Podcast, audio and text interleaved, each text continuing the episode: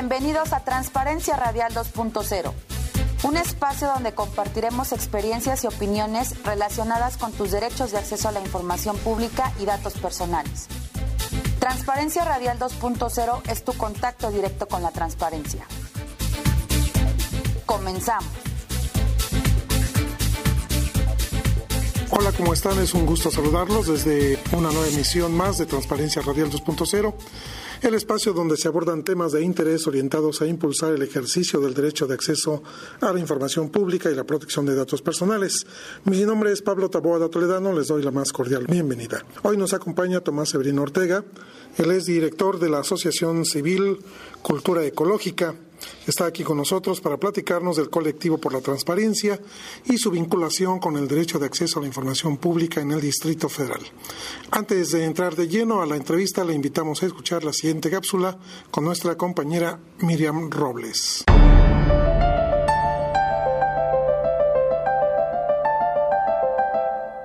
pasado 10 de noviembre se llevó a cabo la décima sesión plenaria de la Mesa de Diálogo por la Transparencia en el Distrito Federal.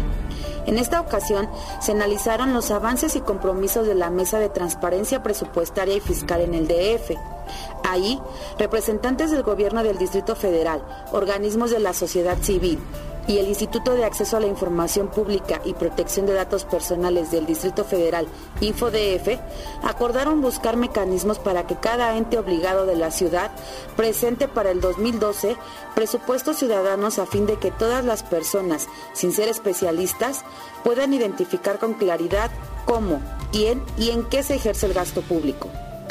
Se acordó además que toda la información de oficio que exigen las reformas a la Ley de Transparencia y Acceso a la Información Pública del Distrito Federal se exponga en los portales ciudadanos con claridad, sencillez y en un lenguaje digerible que permita a los capitalinos dar un seguimiento puntual de las acciones del gobierno del Distrito Federal convinieran analizar fórmulas para hacer más fáciles las aportaciones de la ciudadanía para la integración de los presupuestos participativos en las delegaciones del Distrito Federal, así como para que su ejercicio sea más ágil y pueda también supervisarse con mayor puntualidad y eficacia.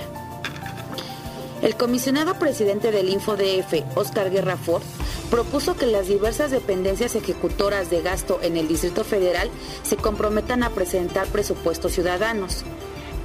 Esto es, añadió, que haya la posibilidad de que, además de la Secretaría de Finanzas, en la llamada Ley de Presupuesto Ciudadano, quede un mecanismo para que los entes obligados también transparenten cómo se asignan los recursos, cómo se distribuyen y qué mecanismos hay para tomar decisiones. Al respecto, el secretario de Finanzas, Armando López Cárdenas, coincidió con la necesidad de avanzar aún más en materia de presupuesto ciudadano. Respecto al presupuesto participativo, señaló que el reto es encontrar mecanismos para que se pueda responder más rápidamente a las personas y decirles, aquí está su patrulla, la banqueta, la luminaria. López Cárdenas dijo que el propósito no es solo subir información a Internet, sino hacerla accesible y útil para la gente.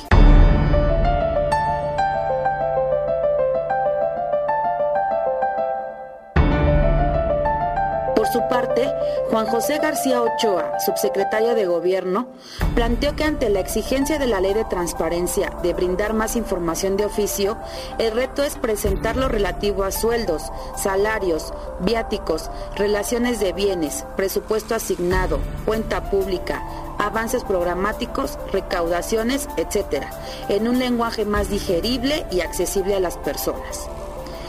Como representante de la sociedad civil, Miguel Pulido, director de Fundar, Centro de Estudios y Análisis ACE, señaló que pese a los avances alcanzados en transparencia presupuestaria, falta consolidar toda la información en micrositios específicos para evitar la dispersión de la información y posibles confusiones de los usuarios.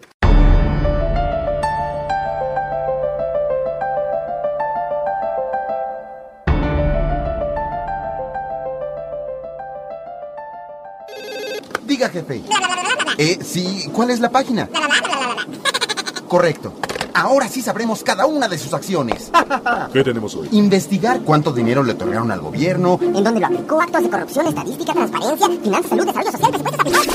¿Quieres más? Estás perdiendo el tiempo. Todo eso lo encuentras en el InfoDF. ¿En el qué? Visita infodf.org.mx o llama al 56 36 46 36. InfoDF. Juntos hacemos transparencia.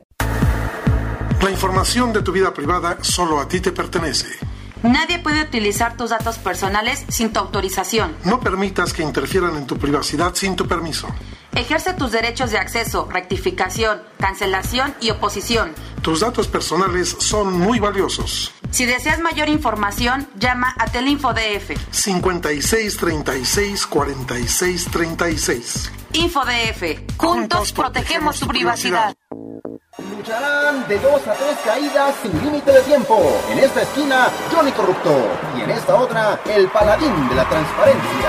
La transparencia no existe, paladín. ¿Sabes que eso es una mentira, corrupto? Existen instituciones y funcionarios que impulsan la transparencia y también la rendición de cuentas. Dame un ejemplo. El InfoDF garantiza el derecho de acceso a la información pública. Visita infodf.org.mx o llama al 5636 4636. InfoDF. Juntos hacemos transparencia.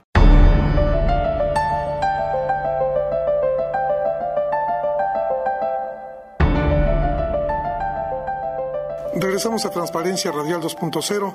Tomás Severino, gracias por estar con nosotros. Quisiéramos platicar contigo acerca del colectivo por la transparencia y de lo que realiza. Pues eh, un gusto, gracias por la invitación. Y yo les platico, el colectivo por la transparencia es una, es una agrupación informal ¿no? de 11 organizaciones de la sociedad civil que cada una desde sus ámbitos trabaja eh, los temas de transparencia, acceso a la información, sea en presupuesto, sea en salud, sea en medio ambiente, sea en seguridad, sea en temas legislativos. Eh, eh, en el Distrito Federal o en algunos estados de la República y organizaciones que con ese fin común se unieron eh, por ahí por el año del 2003 y eh, han consolidado un trabajo donde todos, digamos, cooperan ¿no? desde sus ámbitos para poder hacer que que los esfuerzos se potencien y tener mayores impactos para contribuir a fortalecer este derecho en, en México y en la sociedad mexicana. Son 11 integrantes del colectivo por la transparencia. ¿Quiénes lo conforman? Alianza Cívica, artículo 19, el Centro Mexicano de Derecho Ambiental, Ciudadanos en Medios, Democracia e Información, Cultura Ecológica, DECA Equipo Pueblo, Fundar Centro de Análisis, eh, Presencia Ciudadana Mexicana, Gestión Social y Cooperación, eh, ONG Contraloría Ciudadana para la Rendición de Cuentas y Sonora Ciudadana. Bueno, ya nos hablabas un poco de los objetivos que tiene el colectivo por la transparencia, pero si nos quisieras abundar un poco sobre esto y cuáles han sido los logros que hasta el momento han alcanzado. Ok, bueno, me gustaría conversar, conversar un poco de la misión, que creo que es importante, es eh, poder posicionarnos a nivel regional y nacional eh, con una capacidad para fijar agenda, con una interlocución de calidad y poder incidir en los actores de la sociedad y en los actores gubernamentales como un referente en el tema de la transparencia y la rendición de cuentas. Los objetivos institucionales, digamos, vamos a, tratar de ponerlos medio suavecitos, es promover el perfeccionamiento de los marcos jurídicos y combatir los, los retrocesos eh, sobre ellos, fomentar el reconocimiento del ejercicio del derecho al acceso a la información como un derecho fundamental, contribuir a la implementación de leyes de transparencia. ¿no? Eh, en el fondo es insisto otra vez, fortalecer eh, eh, desde varios campos, de, tiene que ver con las leyes, de criticarlas, de hacer las propuestas para que se mejoren las normativas, sobre todo eh, a partir de, de, la reforma del artículo sexto constitucional, pero también tiene que ver con cómo se implementan, que es al final lo más importante, y una, un, otro aspecto destacado es cómo hacemos para que la sociedad vaya conociendo más este derecho y también cómo trabajamos con los interlocutores eh, eh, correspondientes para esto, particularmente en el caso que nos atañe hoy, pues con el InfoDF, donde hemos trabajado de manera independiente las, las organizaciones del colectivo, pero también como colectivo. Y yo ahí pues me refería al esfuerzo principal o al esfuerzo que agloba todo esto últimamente, que es la mesa de diálogo por la transparencia, que es un un proceso que fue instaurado el 11 de septiembre del 2008, donde eh, al amparo del Info eh, y los la representación del Ejecutivo, del Legislativo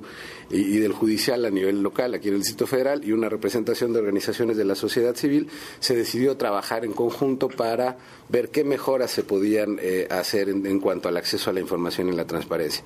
¿Por qué? Bueno, digamos, ya el DF aparecía como que calificaba muy bien en todas las páginas, en las evaluaciones de ley, pero eso no necesariamente decía que la gente pudiera tener acceso real o estuviera entendiendo o se pudiera transmitir la información. Entonces, digamos, se partió de ese principio para decir, bueno, con la ley se cumple, pero eso no necesariamente cumple la función social o la misión de las, de las leyes o la información. Y ahí se han abierto muchos temas, de seguridad pública, medio ambiente, eh, programas sociales a nivel del Distrito Federal, programas sociales en las delegaciones, eh, presupuesto y, temas fiscales. Y bueno, ahora mismo se, van se están trabajando este año agua, obras y transparencia fiscal, que justo es una mesa que viene al ratito. Muy bien. Eh, esto quiere decir que la sociedad realmente está logrando ahora que la escuchen a través de estas organizaciones y a través del vínculo que tiene con el instituto. Eh, a ver, yo lo pondría al revés. Eh, yo creo que no representamos a la sociedad, ¿no? sí se nos llaman los representantes de la sociedad civil, pero porque somos los aglutinados, ¿no? La gente que está organizada y que es visible, pero no representamos a la sociedad. Tratamos, eso sí, de representar intereses sociales más amplios. Eso, eso sí, bueno, y a lo mejor lo hemos logrado en algunos casos concretos. Yo creo que el tema de la transparencia de los programas delegacionales tuvo mucho eco, se sumaron muchas organizaciones organizaciones que no necesariamente están con el colectivo o que organizaciones que no necesariamente trabajan en la estructura clásica de la organización no gubernamental, sino que son más realmente organizaciones sociales, ¿no? Y eh, en el tema de, seguridad pública, bueno, la primera convocatoria tuvo más de 10 organizaciones también, y ahí la idea es, es cómo poder hacer para que la gente que es el usuario de los programas o de las necesidades y de la oferta pública desde el gobierno, pues la gente pueda tener más más y mejor información. Y en ese sentido, pues ahí sí cabría lo que tú dices de que sí estamos generando una interlocución y un acceso mejor a la gente con estos esfuerzos.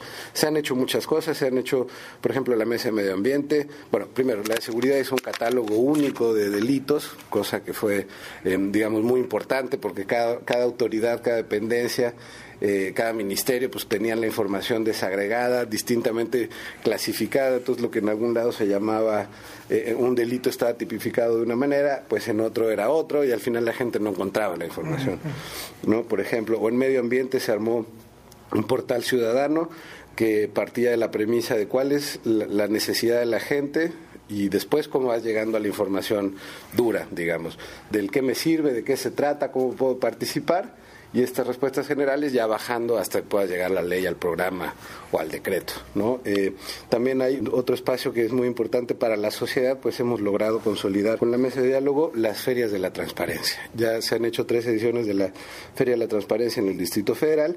Y ese es, creo yo, el esfuerzo más grande, más visible y probablemente el de más impacto, porque se trata de que todas las dependencias del Distrito Federal salgan un día a la calle, instalen su centro de información y le platiquen a la gente quiénes son, qué hacen, cuál es su función social y qué pueden hacer por ellos. Eh, y eso sirve para muchas cosas. Pues, primero es un ejercicio de transparencia proactiva, segundo es un ejercicio para que la gente se entere de cuáles son las instancias, los derechos eh, y los servicios que hay pues, para la sociedad en general. Eh, por otro lado, también es una conexión entre la oferta pública y la demanda a través de la gente que trabaja en esto. No, se trata solamente de que los titulares vayan y, se paseen en el centro histórico, sino que son los operadores de las oficinas de información, los operadores de los programas, de los servicios, los que están yendo y eso, bueno, pues eso nunca va a ser malo, al contrario, creemos que es muy importante. Tuvimos en la primera feria una asistencia registrada de 10.000 personas, en la segunda pues 30 mil y entiendo que en la tercera hay datos que dicen que son 50 mil. Pero incluso al margen de estos números que suenan muy bien, lo más importante es poder lograr este ejercicio de ciudadanía y de gobernanza que genera pertenencia de derechos y corresponsabilidad. ¿Tú consideras que la, la, la ciudadanía se va involucrando cada vez más en el ejercicio de este derecho? Sí, Lentamente. Yo creo que eso es uno de los grandes retos, la verdad. Yo creo que a nivel federal y a nivel local, el derecho a la información, todos partimos eh, tratando de, enseñarlo de la manera técnica. Esta es la ley, este es el artículo que te defiende y estas son las prerrogativas. Cuando en realidad no, funciona así. ¿no? Y tratamos de medirlo, el éxito de, difundir el derecho eh, a través del número de solicitudes de acceso a la información. Pues no así no funciona. Creímos que sí, todos, digo, eh, los entes, la sociedad civil, todos empezamos en este carril. Al final de lo que se trata es un poco al revés, es cuál es la función social, cuál es la utilidad pública, de qué le sirve a la gente. Y en la medida en la que podamos ir entendiendo eso como sociedad, eh, ya después nos preocuparemos si es el artículo 1, 2, el inciso o la ley, ¿no? Si tengo que hacer, en qué oficina tengo que ir a preguntar y mi recurso de revisión. Eso es secundario. Lo más importante es que se entienda para qué sirve. Sirve para poder hacer una eh, una, una, una, corrección de lo que se está pagando. Digamos, este es el caso, una, una situación de divorcio, ¿no? Y entonces, pues eh, la pensión que tiene que pagar el marido, digamos, se establece en función de lo que el marido le comprueba al juez que son sus ingresos. Pero resulta que si el marido trabaja en una dependencia pública, pues la esposa puede hacer como una solicitud de todo lo que gana y puede ser mucho mayor a lo que declaró y por ende la pensión puede ser mayor. Esa es una función pública del derecho a la... Eso no se ha entendido. Todavía estamos como en la onda de vamos a preguntarle al gobierno y a las autoridades qué están haciendo, vamos a ver qué están haciendo mal, dónde los cachamos. Esa sí es una parte. Pero la otra es la más importante, ¿para qué nos sirve? ¿no? Y en la medida en la que como, como sociedad podemos entender eso como individuos, desde los adultos mayores o prepa sí, vivienda, salud, educación, en fin, para eso nos va a servir, vamos a ir creciendo mejor. Se tendría dos ángulos, entonces, uno por parte del ciudadano, el escrutinio para el buen manejo de los recursos, el cumplimiento de las promesas, incluso de campaña, ¿no? Porque se promete en campaña muchas cosas y a veces los programas que se prometen no se cumplen. Y por el otro lado, que conozca, saber el beneficio que puede obtener para mejorar incluso su calidad de vida. Exactamente, exactamente. Rendición de cuentas y, el beneficio social. Y, y, también tenemos que empezar a, educarlo así, ¿no? Yo siempre pongo el ejemplo de, de la procuraduría, de la campaña del, del, consumidor, ¿no? Si uno se acuerda y le rascamos, va a estar en el número de teléfono en nuestra cabeza y sabemos cuándo lo vamos a ocupar.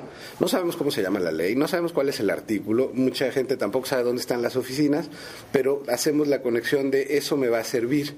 Creo que eso es lo que tendríamos que lograr con el derecho al acceso a la información, entender más para qué nos sirve que cómo se usa.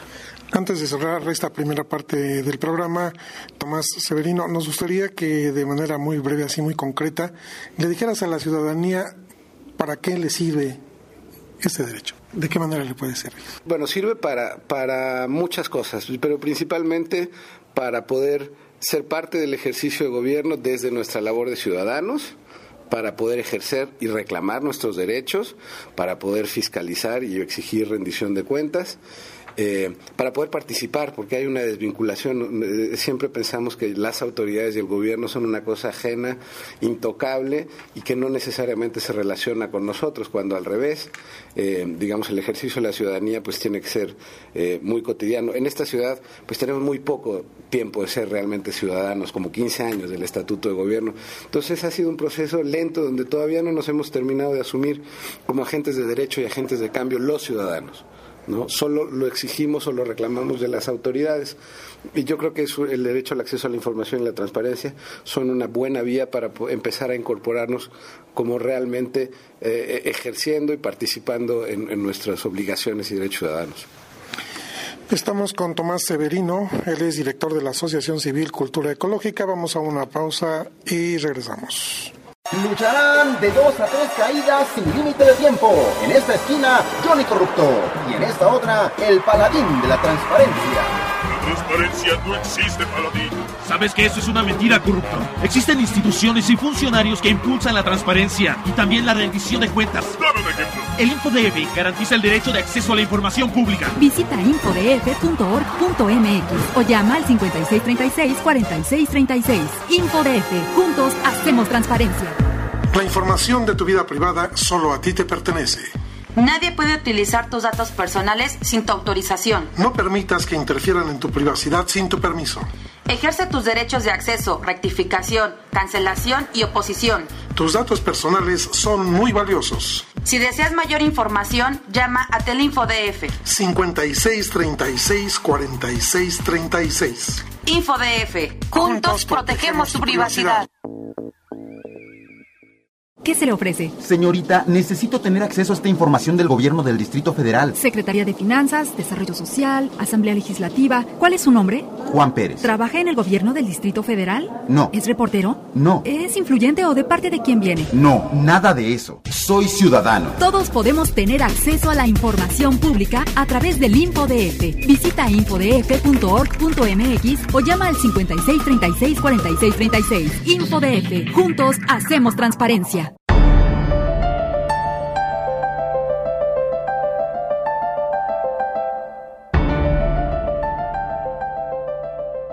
Estamos de regreso con Tomás Severino Ortega, director de la Asociación Civil Cultura Ecológica. Han trabajado ustedes de una manera muy cercana con el Instituto de Acceso a la Información. Ya en la primera parte de la- del programa nos comentabas algunos eh, acercamientos, eh, nos comentabas sobre la mesa de diálogo que han estructurado conjuntamente con autoridades también gubernamentales. Nos gustaría saber qué proyectos ha desarrollado el colectivo por la transparencia con el InfoDef. Bueno, pues está, digamos, la mesa de diálogo y, y de ahí han partido varios. Se han hecho eh, muchas eh, páginas, eh, diagnósticos, reuniones, estudios. Aparte, ya, ya conversamos de, de la feria y yo creo que el, el principal proyecto es, es cómo, cómo también, digamos, hemos participado, aunque no como colectivo, pero sí como algunas de las organizaciones, en este proceso que tiene el Info de permanente capacitación con las organizaciones e incluso de trabajar para otorgar financiamiento al trabajo de las organizaciones que trabajan el derecho de acceso a la información en las comunidades más vulnerables. Eso, ese, ese, ese también creo que es un ejercicio importante y se, ha, se han abierto espacios para, eh, digamos, fuera incluso del instituto, donde eh, los colaboradores del instituto, los comisionados asisten a espacios convocados por la sociedad civil, eh, como la red por la rendición de cuentas, seminarios, eh, en fin, digo, hay, hay, muchos, son muchos los foros. Se ha trabajado conjuntamente en los, por ejemplo, en el tema legislativo, en las reformas a la ley. No, esperamos que se pueda trabajar también en el proceso de selección de los, de renovación de los, de los comisionados el próximo año. En fin, la, la agenda puede ser de, tan amplia como queramos, pero sí hay una disposición, yo creo que de ambos lados, de, de hacer cosas juntos. Las organizaciones de la sociedad civil eh, pueden eh, presentar propuestas, supongo, ¿no? Y lo van a hacer para la, la renovación de, de los... Mira, yo creo que no, no se ha discutido, por lo menos abiertamente así, no es un planteamiento conjunto. De, yo he escuchado, he escuchado más en estos círculos que hay eh, algunos posicionamientos de sociedad civil de, de, algunos intereses en participar. La verdad es que parece que todavía no, no, no, no se va a definir nada. Creo que todo el mundo está esperando. Ojalá, bueno, al final, pues eh, los comisionados son, son ciudadanos, la sociedad civil son ciudadanos, todos somos ciudadanos. Yo creo que si, se, si hay alguna postulación de parte de las organizaciones, pues eh, está, está bien, pero la verdad es que no, no lo sé todavía muy bien.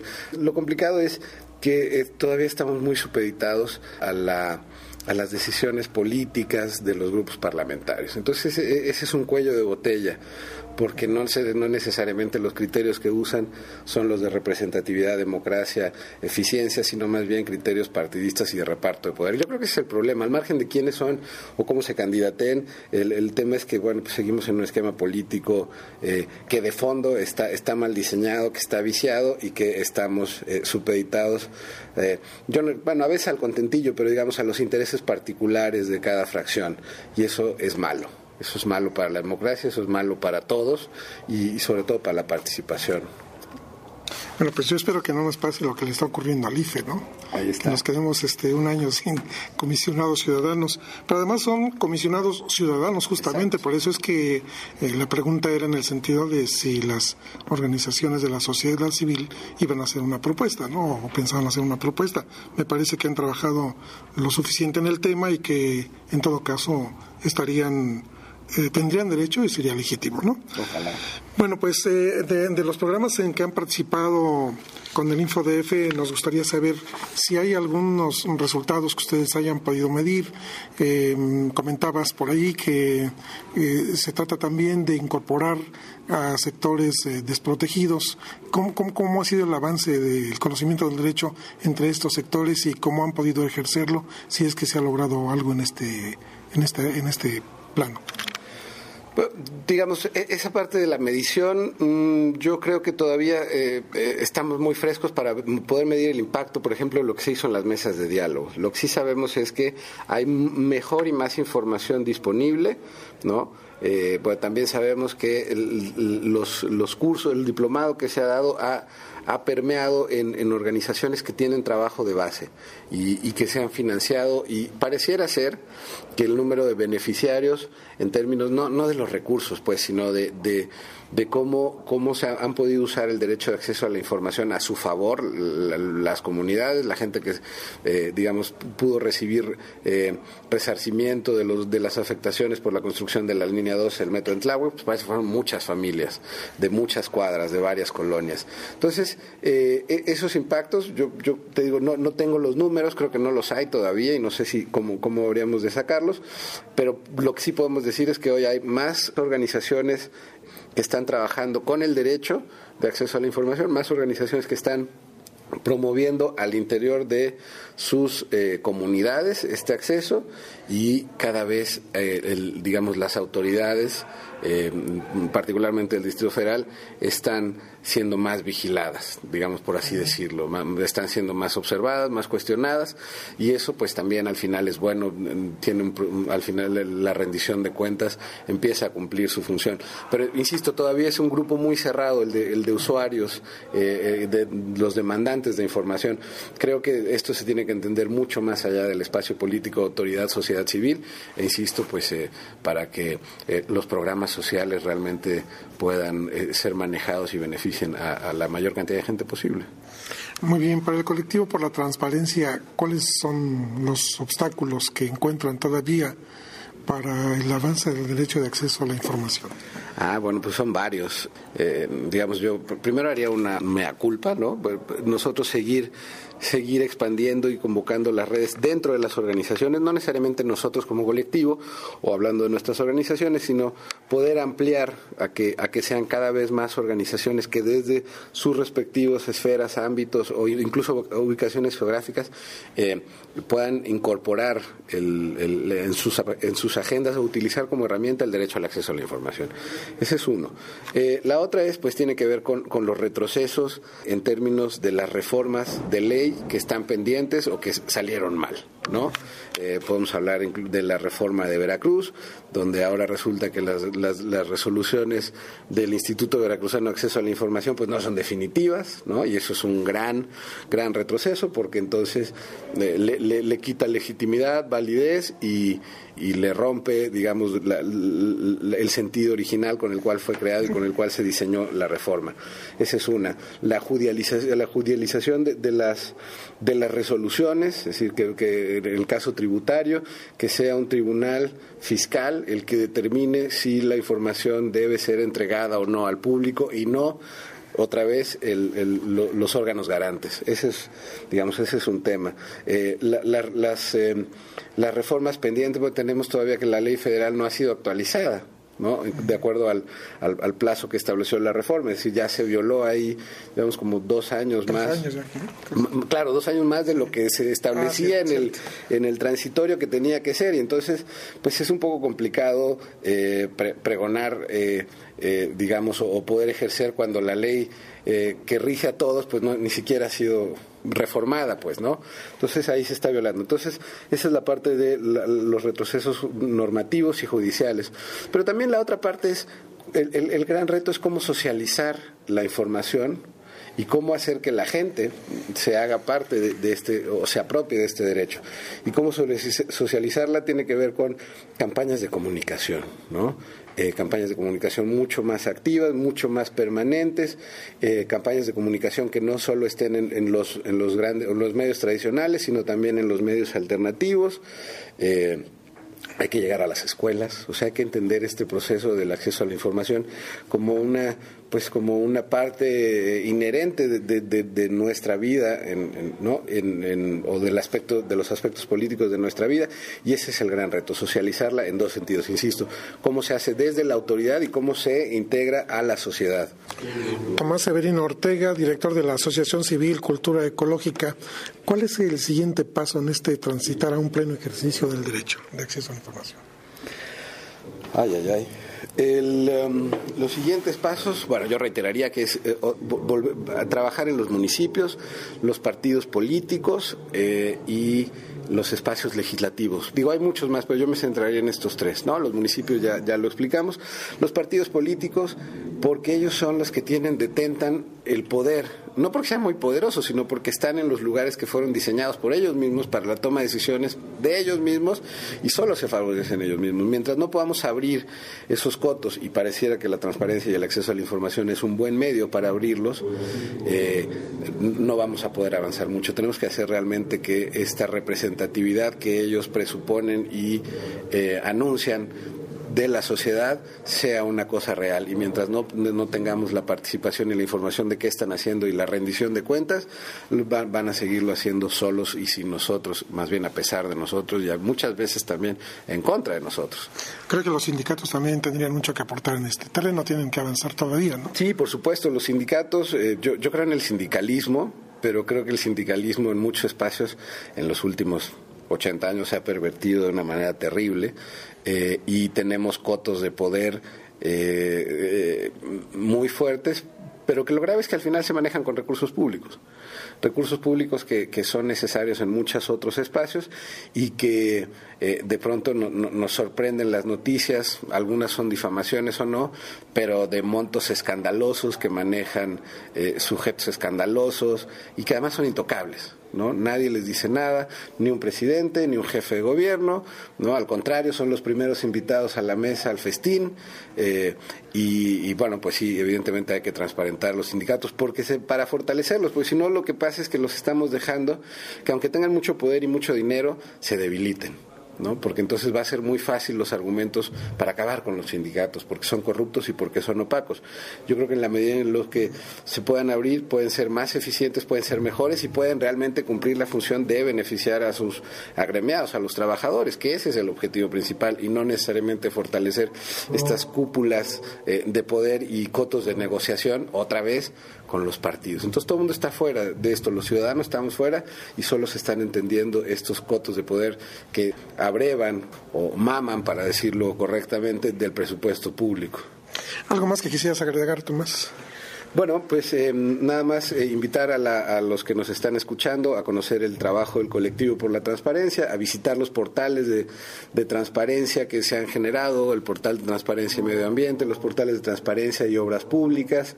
Cada una de las grandes obras públicas tiene su portal, ¿no? Entonces también hay que invitarlos y a que se acerquen a las organizaciones y al info y que pregunten y que participen y que nos hagamos responsables, porque es muy importante entender que no solo somos responsables de lo que hacemos, sino que somos responsables de lo que dejemos de hacer. Y esta ciudad donde vivimos en la medida en la que no hagamos lo que nos toca, por sencillo que sea separar la basura, apagar la luz y no tirar el agua, o participar de manera más activa, mientras la gente no haga eso, no habrá presupuesto, staff o ley suficiente para arreglar los problemas. Gracias. muchísimas gracias a Tomás Severino Ortega, director de la Asociación Civil Cultura Ecológica. Muchas gracias por tu tiempo y por tus respuestas. Con esto concluimos Transparencia Radial 2.0. Agradecemos su atención y nos escuchamos en la siguiente emisión. Hasta pronto. Esto fue Transparencia Radial 2.0.